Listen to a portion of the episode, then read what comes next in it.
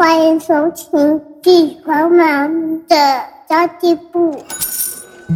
即便是忙碌的职业妈咪，一样能够打造出幸福的家。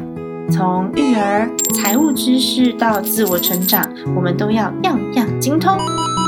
我是精算妈咪 Sandy Two，我会在这里透过自己自身经验的分享，以及访谈各个领域的专家达人，让你跟我一起打造属于我们自己的理想生活。Hello，大家好，我是陪你精算生活、创造理想人生的 CND Two。哎，大家知道吗？我们每次啊五月份在缴税的时候，都觉得呃非常的头大，对不对？因为呢，其实税务的部分啊，真的有时候很难区分。然后像我们这种小资族群啊，就会觉得天哪，这个也要缴税，那个也要缴税，我到底缴的税是什么税呢？今天呢，我要来跟大家详细的聊聊国税跟地方税的不同。今天的节目邀请请到的是台中政府地方税务局的局长沈正安局长，来跟我们分享一些重要的税务资讯哦，来教大家怎么样可以合法节税，超重要的，还要告诉我们在生活上如何精打细算哦。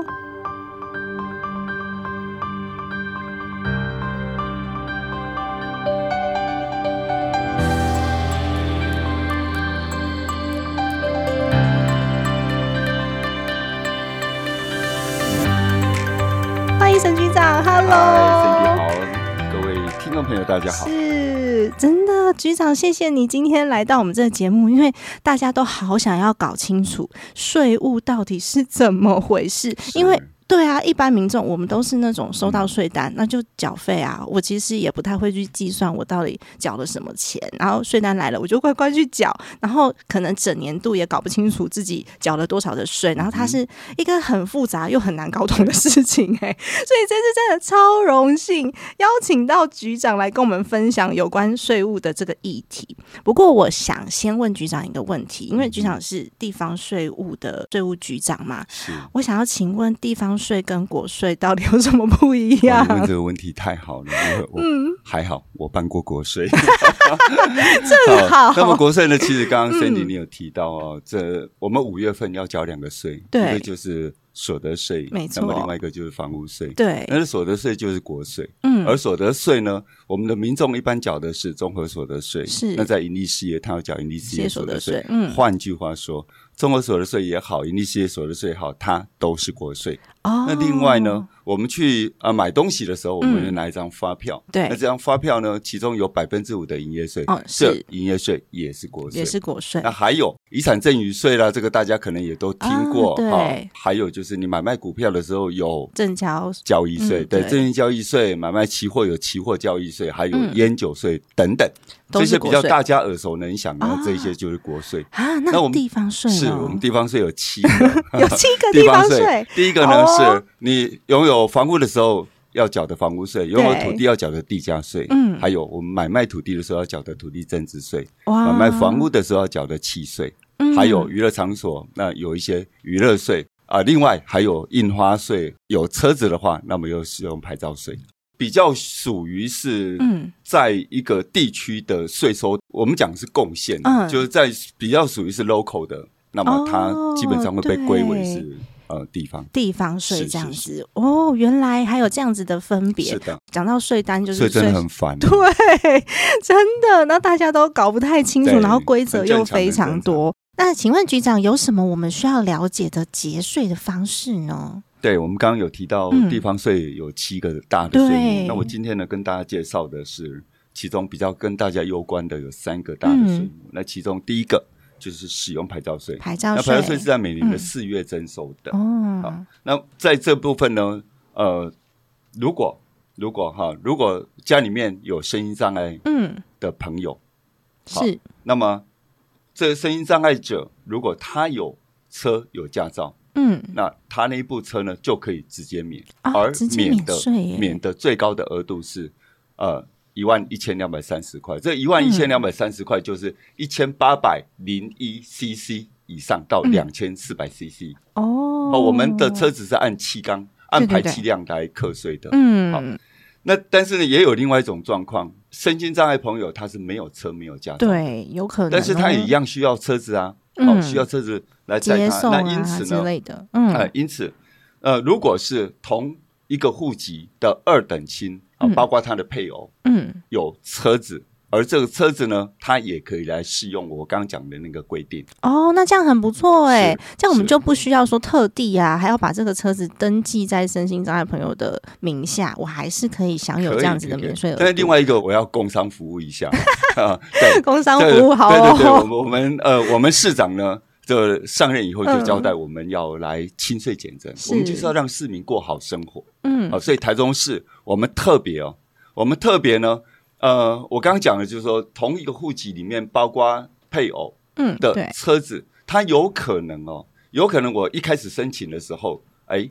它是一千六百 CC 的，是一千六百 CC 就不在我们刚刚讲的一千八百零一嗯到两千四这个 range 里面，嗯所以它适用的可以减的税额就相对比较少。哦而后来它又有一部车，这部车是跨到一千八百零一 CC 以上的，嗯是那这样的车辆我们会透过资料库去把它找出来。哦，找出来之后呢，我们寄一个通知，嗯来告诉这个呃我们的市民，嗯，太方便了。市民他就可以选择哦，哎、那他可以选择说，哎、那我要试用更高的。嗯，那是二等亲以内的这个资料库都搜寻得到。是的，我们有太厉是的，我害们有户籍的资料库可以去搜。那这样子的一个呃服务是只有台中市才有吗，？是的，我们台中独创的哦。原来是好吧，那这样子，我们住在台北的就欢迎 迁户籍到台中。迁户籍到台中。我最近是蛮常去台中做演讲跟讲座的啦，而且我觉得台中现在的大众运输网也还蛮方哎，便的确，的确，对啊，我都坐捷运哎、哦，是是是，非常方便哦，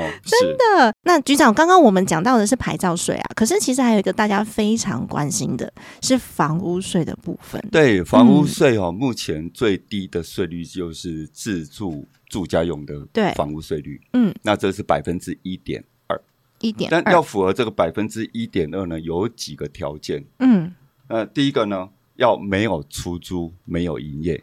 哦。啊，这房屋要没有出租，没有营业。对，那第二个条件是，嗯。必须要是本人、配偶嗯。或者是直系亲属嗯。来实际居住使用的。嗯。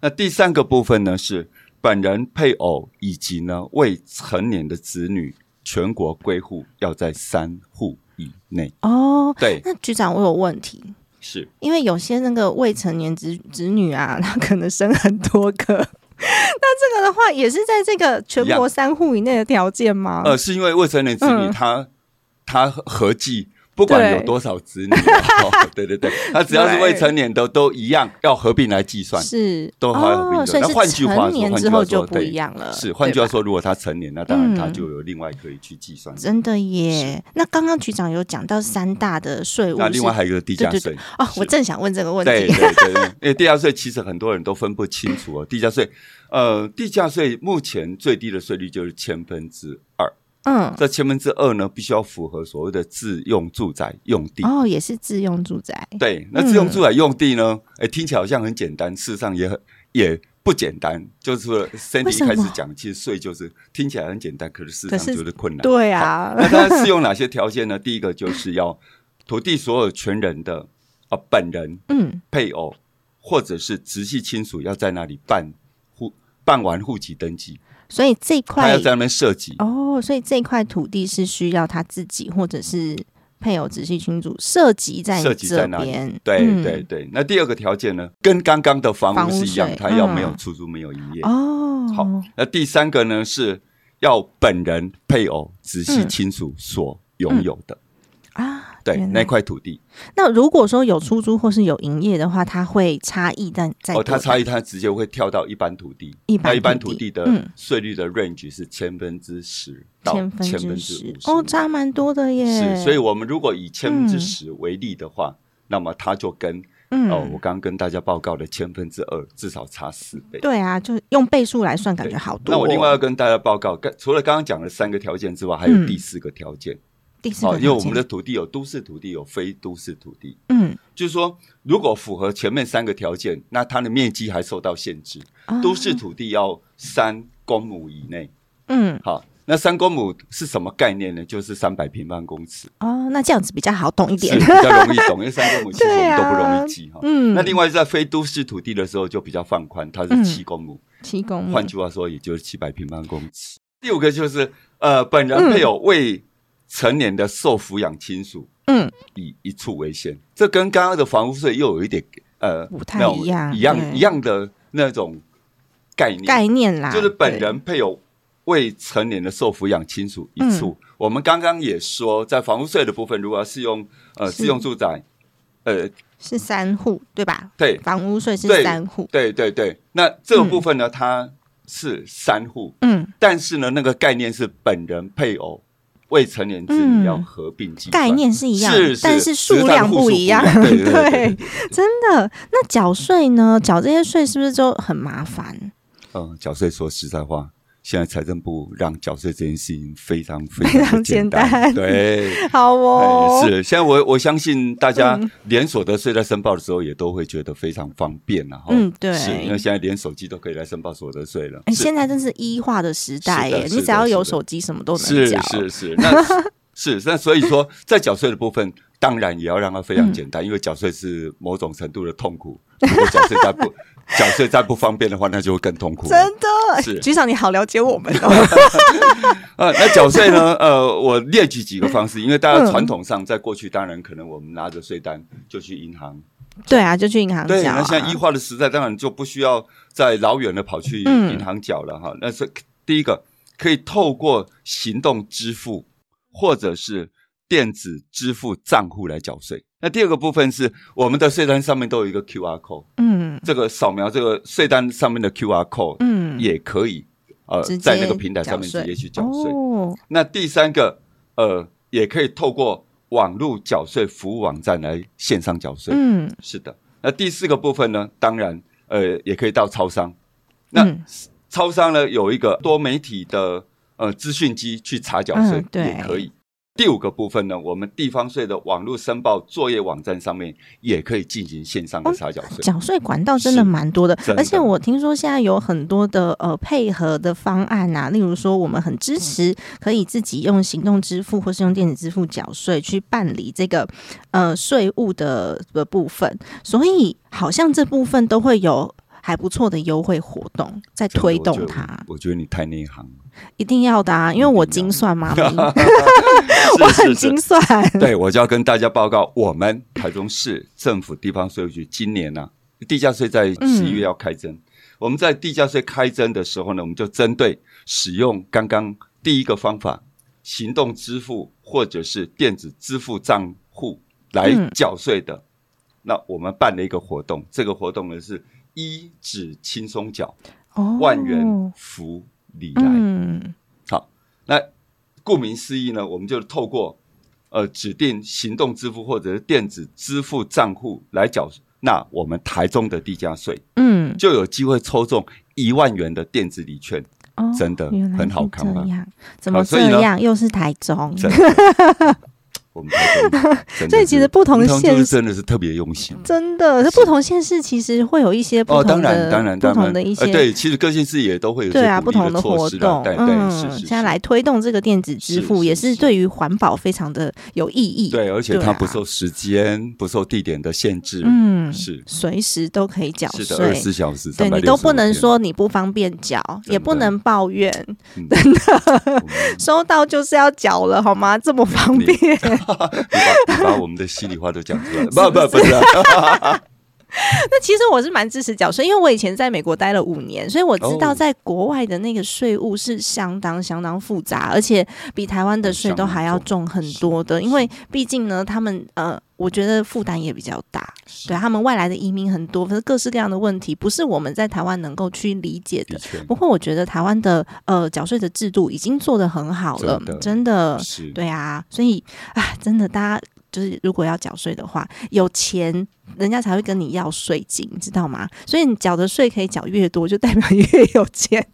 不过当然我们也不可否认了，这个国家呃，国家需要非常多的嗯是经费来进行这些建设也好，啊包括国防，包括所有嗯。啊，还有一些福利啦是，嗯，这一些点点嗯。滴滴都需要我们是呃所有的国民一起来努力了。对，是所以我们如果可以合法的去避掉一些税金，啊，当然当是可以依法可以结的，依法可以节税的话，是那如果不是的话，千万大家不要去走歪路，好吗？真的。可是其实我知道民法啊，要修，就是已经在拟定修正那个成年的年龄是对一百一十二年的时候会修正为十八岁。那刚刚有讲到，这个房屋税是三户，那地价税是一户，都是以全户来做计算的。那如果说修法下证为十八岁的下修为十八岁的话，对地方税会有影响吗？哦，当然有的哈。我嗯刚刚讲的，因为我们刚刚有讲到的 key word，对这，key word 是未成年子女。嗯那未成年子女现在从明年的一月一号，二十岁下修为十八岁的时候，换句话说呢，所有的未成年子女，嗯，明年只要十八岁以上，他就不叫未成年子女。哦，十八岁就成年了。对对对。哎那我如果要去二十岁才成年呢、哦，那我如果说，哎，十八岁大概就是高三、大一这个年龄，嗯，我可以。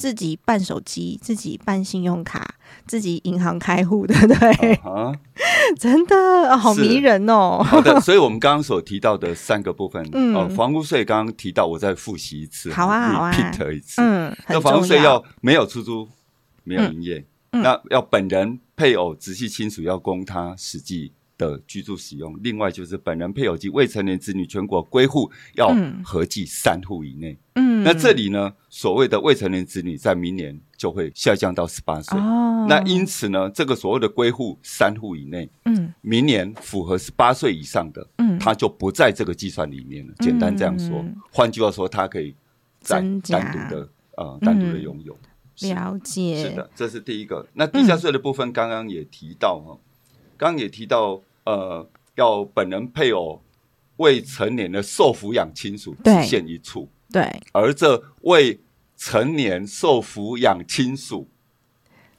明年嗯，下修为十八18岁。换句话嗯说，他十八岁以上的就不受这个一处的限制。哦，那局长，如果说是他还在念书，他是抚养亲属，其实就不算了，对不对？哦，那是所得税的概念。哦，那是所得税的概念，我要申嗯报为抚养亲属，即便嗯他成年，但是还在学，他就可以继续被列为受抚养亲属。嗯，了解。是是是所以刚刚讲的是十八岁以上，然后要未受抚养的亲属。哦，好好哦，好，很接下来绕口，接接下来要请大家耳朵借给我，接下来是比较复杂的是需要专心，还要准备笔记本吗，局长？嗯如果有的话，接下来比较复杂一点哦。我嗯们土地增值税，土地增值税就是在买卖土地的时候，嗯。或者是呢在移转土地，我们该这样讲，在移转移转土地的时候，可能呃他就必须要缴纳土地增值哦，税。对，那土地增值税呢，呃，现行的规定又有最优惠的税率就是百分之十，哦，百分之土地增值税，这是嗯，呃自用，住宅用地税率的部分百分之十。嗯，那这又分为两个部分，所有的土地增值税要嗯。适用百分之十的优惠税率，要先适用一生一次。哦，那什么是一生一次呢？嗯是涉及了它规定必须要是本人配偶、嗯或者是直系亲属在出出售前一年要有涉及，哦，这是第一个。第二个涉及呢？多久有限制吗？呃，没有，就在一年内有一年内有涉及就可以了。那嗯第二个呢部分呢是没有出租、没有营嗯。业，在出售的前一年要没有出租、没有营业。，OK，是的。那第三个部分呢、是面积，刚刚有讲到都市土地、非都市土地，对。这个地方的限制就是刚刚的嗯。三公亩、七公亩，也就是三百平方公尺，都市土地三百平方公尺，而非都市土地是七百平方公公尺。以内。嗯，好，那试用完这个之后呢，财政部也很贴心，在修法以后呢，增加了所谓的一生一屋，哦，哎一生因为一试用过一生一次之后呢，那可能呢，他一辈子就是只有一栋房子，对啊。不断在换，嗯。因为我可能小屋换大屋啦，或者是呃，我把这个呃，比如说在公寓里面的，嗯那我把它换成是透天的，嗯所以它基于居住的需要，嗯其实是有可能换屋的。嗯，但过去呢，如果试用过一生一次，它就再没有机会了。对啊而，修法以后，就给予一生一屋嗯的这样的机会。哦，所以他只要换屋都还用10%可以继续算，就对了是的，。是的。那哦一生一屋是什么呢？我再跟大家、嗯呃仔细的报告。好，刚刚说呢，本人、配偶、直系亲属。那嗯。在一生一屋的部分是本人、配偶或者是未成年子女，哦。他在出售前连续满六年在那边设籍，也就是设籍要满六年。六年，那个房子他要住六年，对这个条件当然就比较相对严格了哈。那还有就是他在出售前要连续持有六年，他不止哦。涉及六年，他还要呃拥有六年。可是不是本人而已，是配偶跟未成年子女其实都可以，是的。对，吧？在用途的部分，刚刚有讲到，嗯。呃，没有出租，没有营业。对，那刚刚的条件是出售前一年，嗯。那现在呃一生一屋呢是出售的前五五年。是的，哦，那，呃稍微比较严格一点呃点，是是是。嗯。那刚刚的一生一屋呢，对于到底有几处呢？没有限制，嗯。但这里呢的限制是本人、配偶以及未成年子女名下要只能够拥有那个房屋。嗯，所以我们刚刚说的哦，你就可能一栋房子不断不断的换，对对对也，就是说同一个时间你只能有一栋房子。所以我们现在知道了什么是一生一屋了哈。嗯对，呃一生一屋呢，我再复习一次，有两个跟未成年子女有关系的。嗯那就是第一个呢，要涉及满六年，这是本人、配偶、未成年子女要连续涉及满六年，在出售以前。哦，那第二个呢、嗯。是本人、配偶、未成年子女的名下只能有那栋房子。哦，只能有那栋，对。所以它不能有第二栋，因为是义屋嘛，对不对，就是同一个时间只能有只能一栋房子这哦个概念。了解，而这个也有嗯一样有那个 keyword，就是未成年子女。嗯所以在明年开始，这所谓的未成年子女就不包括十九岁、二十岁。哦，那很好哎，他在试用的时候就不对啊，可以提早两年，这样多一个人头的概念，哦，这样讲似乎是对，这样好像比较比较好理解哦。啦。非常感谢局长，因为一生一次、一生一屋，真的对大家来说差异蛮大的耶，所以它是一个我觉得还对于大众来说一个蛮好的政策。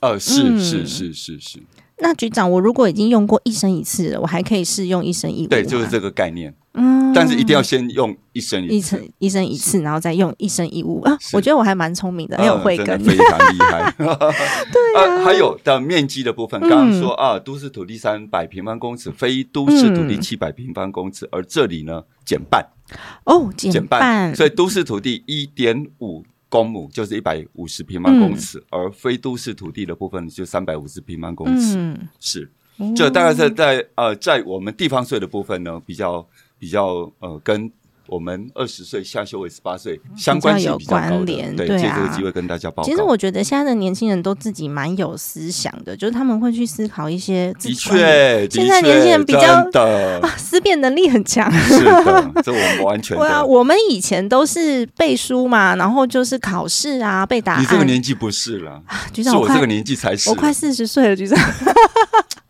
嗯，雷你吧，局长，你要说看不出来，这是标准答案。四十岁，四十岁对一个六十岁的老人家是 没有，就是至少我看不出来，看不出来，当然是看不出来。至少我们那个年代还是看起来就跟我女对儿一样。我们还是国立编译馆的那个年代所以我们还是背起来了。可是现在的孩子，其实他们自己就是很重视思辨能力的提升对，所以我觉得提早让他们拥有自我承担的责任是非常正向的。嗯，也是我觉得现在学校都非常努力在做的一件事情。嗯对啊，嗯不过局长，我们刚刚讲了很复杂的房屋税、地价税，还有一个就是我永远搞不 清楚的地方，就是税捐计征法、啊，就是每年都会修正啊。那呃真的，我我看最近好像也修正了不少，但我们真的是那个法条就是都是中文，可是他只要把所有的字连起来，我就会有点看不懂。法律哦，法律文字说真的是，对，嗯，它不太容易让人家懂了。嗯，可是这又跟我们都息息相关，所以我想要请问一下局长，最近有没有一些我们需要注意、有修改的地方？是在呃提到税捐稽征法，应该不太有人知道。但是呢，我们所有的税捐，它顾名思义，嗯所有的捐税捐的激增，原则上是依照这一部法律。嗯那我就要今天呃借这个机会跟大家报告，在这次修法以后比较相跟嗯啊、跟我们所有的民众比较相关的。第一个部分是呃，可能我们的民众也知道，如果如果你没有依照原来应该缴纳的期限去逾期缴纳嗯的时候，会被加征啊滞纳滞纳金，对对对。嗯那滞纳金呢，在过去修法以前呢，是每逾两天嗯加征百分之一。哦修法以后放宽了，每遇三天加增百分之一。嗯，好，说实在话，这也是我们呃，也是财政部呢非常大的一个嗯，呃，就是加惠于我们的国民是啦，会减轻税负的部分，就是。呃减轻那个滞纳金的的的加负担，对，是因为它最多就加增到百分之十。哦。那过去会因为每遇两天嘛，那一个月有三十天，嗯，好，那过去呢每遇两天会加增百分之一，所以它嗯最高会加增到百分之十五。哦，而现在呢，把呃修法之后呢嗯是每遇三天，所以呢。嗯呃，三十天呢，最高会加增到百分之十，是是这大大的降，已经哦呃，这相当于降了多少？相当于降了三分之一哦。对啊，就是哦五趴左右，其实蛮多的。是，但是这一条其实局长如果没有讲，我也不知道。所以这也是一个德政啊，哈，是。是，那第二个部分是，呃，在过去哈，嗯，过去如果要分期缴税，那必须要是天灾事变人啊、嗯还有不可抗力。嗯那不可抗力呢？比如说我们一百零九年，就是前两年开始到现在，嗯疫情都还在发展。没。错，那这个所谓的不可抗力就包括了这个天灾的部分，对。嗯。那因此呢，在这一个呃天灾事变不可抗力发生的时候呢，我们的市民朋友，我们的国民，嗯。他才可以呃来申请分期缴纳。啊分期，不过这个分期缴纳是呃不需要加计利息的。是。那这一次呢，修法最主要是针对，其实呢，没有天灾事变不可抗力，嗯。也有可能有民众他会一次没有办法一次来缴纳税捐。嗯。是，那所以这次修法最主要是放宽这个部分，是。让好让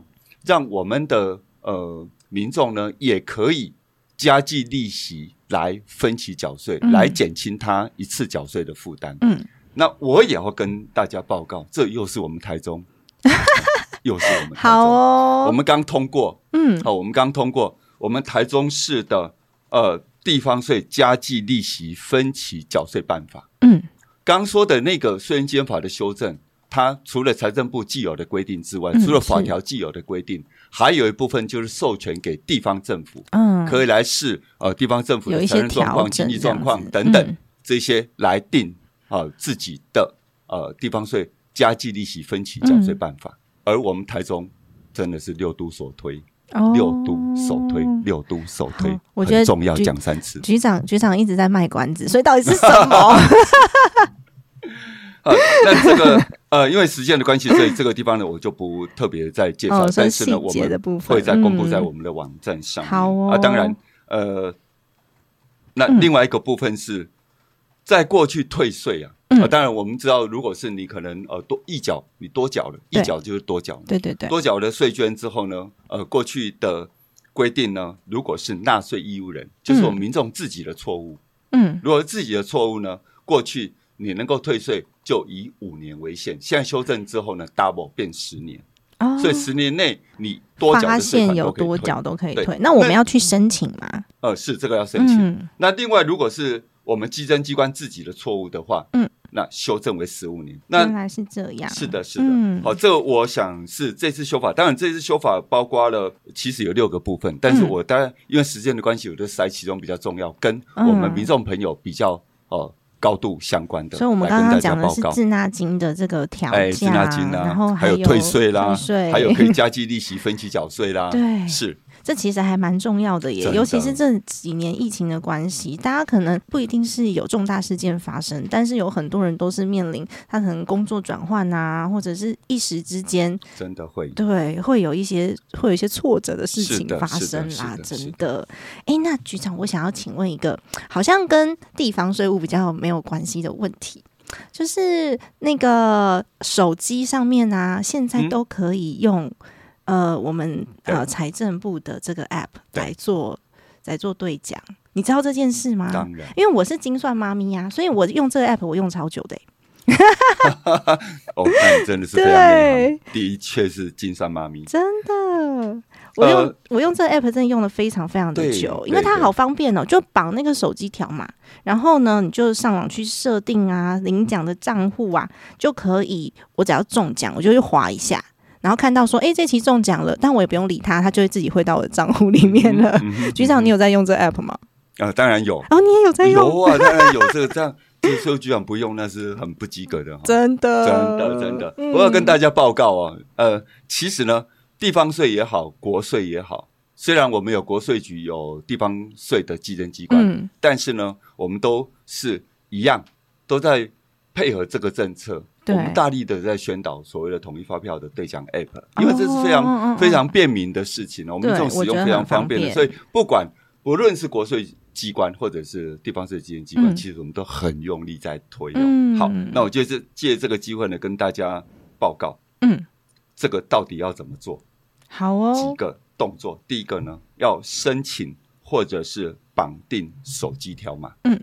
第二个，要把呃把你各样的载具，包括信用卡、包括悠游卡、还有会员卡等等，都把它归户到这个手机的条码。嗯。OK，这其实，在网站上面就可以进行归户了或者是有很多的这种呃，比如说超商啊、超市啊，它的这个 app 后台也都可以去进行做归户。是的，嗯太厉害了，是不是？我真的我全部的确是金算妈咪，我全部都归户了，因为归户还有一件我觉得大家可能会忽略的事情，就是你所有的消费都会进到这个系统里面，你只要不用记账，你你一看就知道哦，所以我今呃，我现在到现在为止已经花多少钱了，在这个这个手机的 App 上面，叫做统一发票兑奖 App，就可以看到我现在消费我到底花了多少钱。哦，我要看了之后到底心情好还是不好？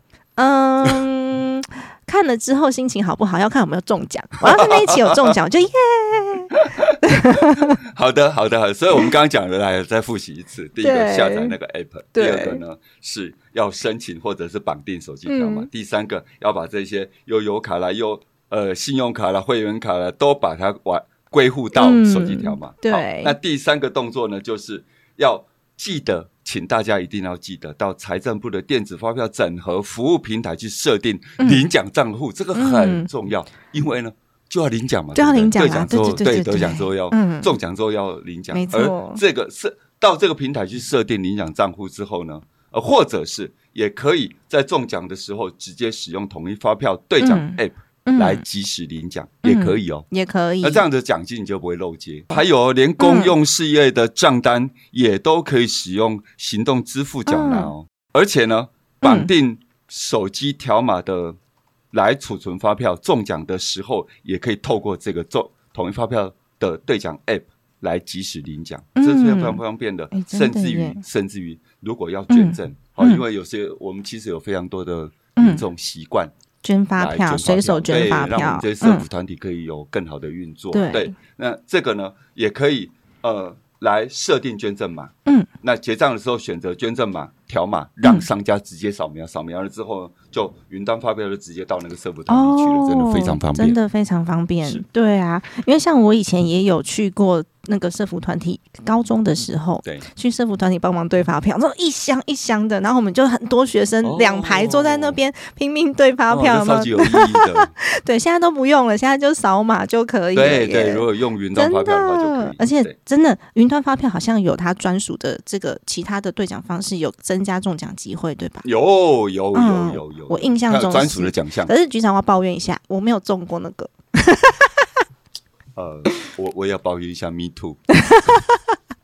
真的不不，东东其实因为西买不够多吗 为什么我不会中？因为我所有的发票都捐出去了。哦，原来是这样。对对对嗯，所以我我应该是东西买不够多了，所以就没有中过这个云端的中奖机会。不过是多一个兑奖的这个管道，我觉得它还。它当然是一个鼓励措施，然后嗯最重要的，我觉得索取发票它的目的不在于是我们能够兑奖能够啊中多少奖嗯，而是在于我们能够因此而增加国库的税收。是是是，那这样国库国家的税收增加了，它当然就可以做更多的福利、更多的建设，这是有利于所有的民对。而且可能呃，大家不知道，就是发票可以兑奖这件事情，不是所有国家都有的，是台湾特有的文化。呃，统一发票是我们台湾发明的。对，是台湾特有的文化。其他的国家你就是拿到一个 receipt，然后他告诉你说你消费了多少钱，然后你也不可能有这样子的兑奖机会。所以其实我觉得哦，台湾现在有很多的呃措施呢，真的对民众来说是可以做出一个聪明消费的选择是的的对啊，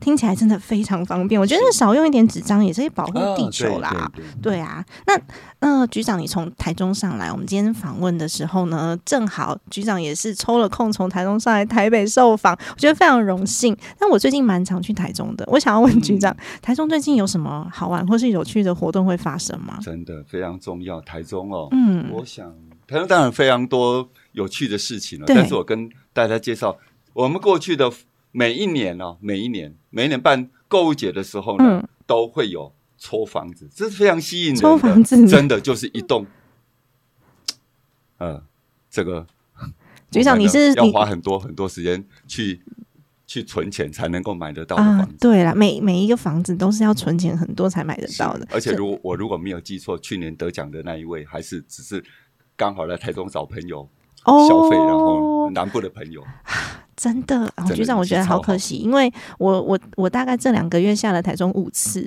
我都是去讲完课我就回来，所以我下次台中消费。对我下次要在那边多玩几天，是的，是的，是的，是的，把她。老公小孩都带去玩。啊，没错，没错。好，所以除了抽房子之外，我们过去也都有抽呃抽车子、抽现金嗯啊。这个当然今年会继续这样的一个抽奖活动。嗯所以，我们民众呢，只要在台中市消费哈，嗯在我们台中市消费，去登录发票累积满五百块，五百块嗯就可以抽奖。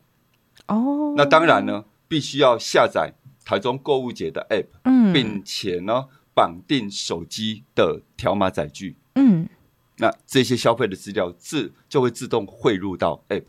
了解。对那局长是十月二十六号开始到十二月二十四号结束，对，到十二月二十四号结束。哦原来是这样，所以其实还有两个月的时间，而且跨在圣诞节之前，大家买圣诞节礼物的时候可以去台中买。对，你看我们其实市长是非常用心良苦真的就让大家哎、在那段时间，大家来台中消费呢，嗯有大奖好抽。嗯那当然也可以带动我们整个台中市的消费。我们呃市长一直就是要拼经济，对啊，而且我我有看到，就是这个呃财政部的发票整合平台。里面设定领奖啊，其实现在好像有一些活动，因为这个东西是我非常喜欢的，它叫做家乐福的礼物卡。我很喜欢这个东西，因为我是妈妈，我去家乐福就是买一些油啊，买一些卫生纸啊这些东西。如果说你去把你的领奖汇入账户设定好的话呢，就可以有这样子的抽奖机会，然后总共是六十名哦，我觉得很很惠民诶，因为我们可以不用自己去兑奖，然后还可以抽奖，就是希望大家都可以到台中我们去玩玩。然后像现在啊，台北的天气比较冷一点，我们可以往中南部去移动，然后就可以消费中大奖。如果下次啊，局长发现我搬去台中，那可能就是因为我抽中房子了。不然台中一定要跟我讲。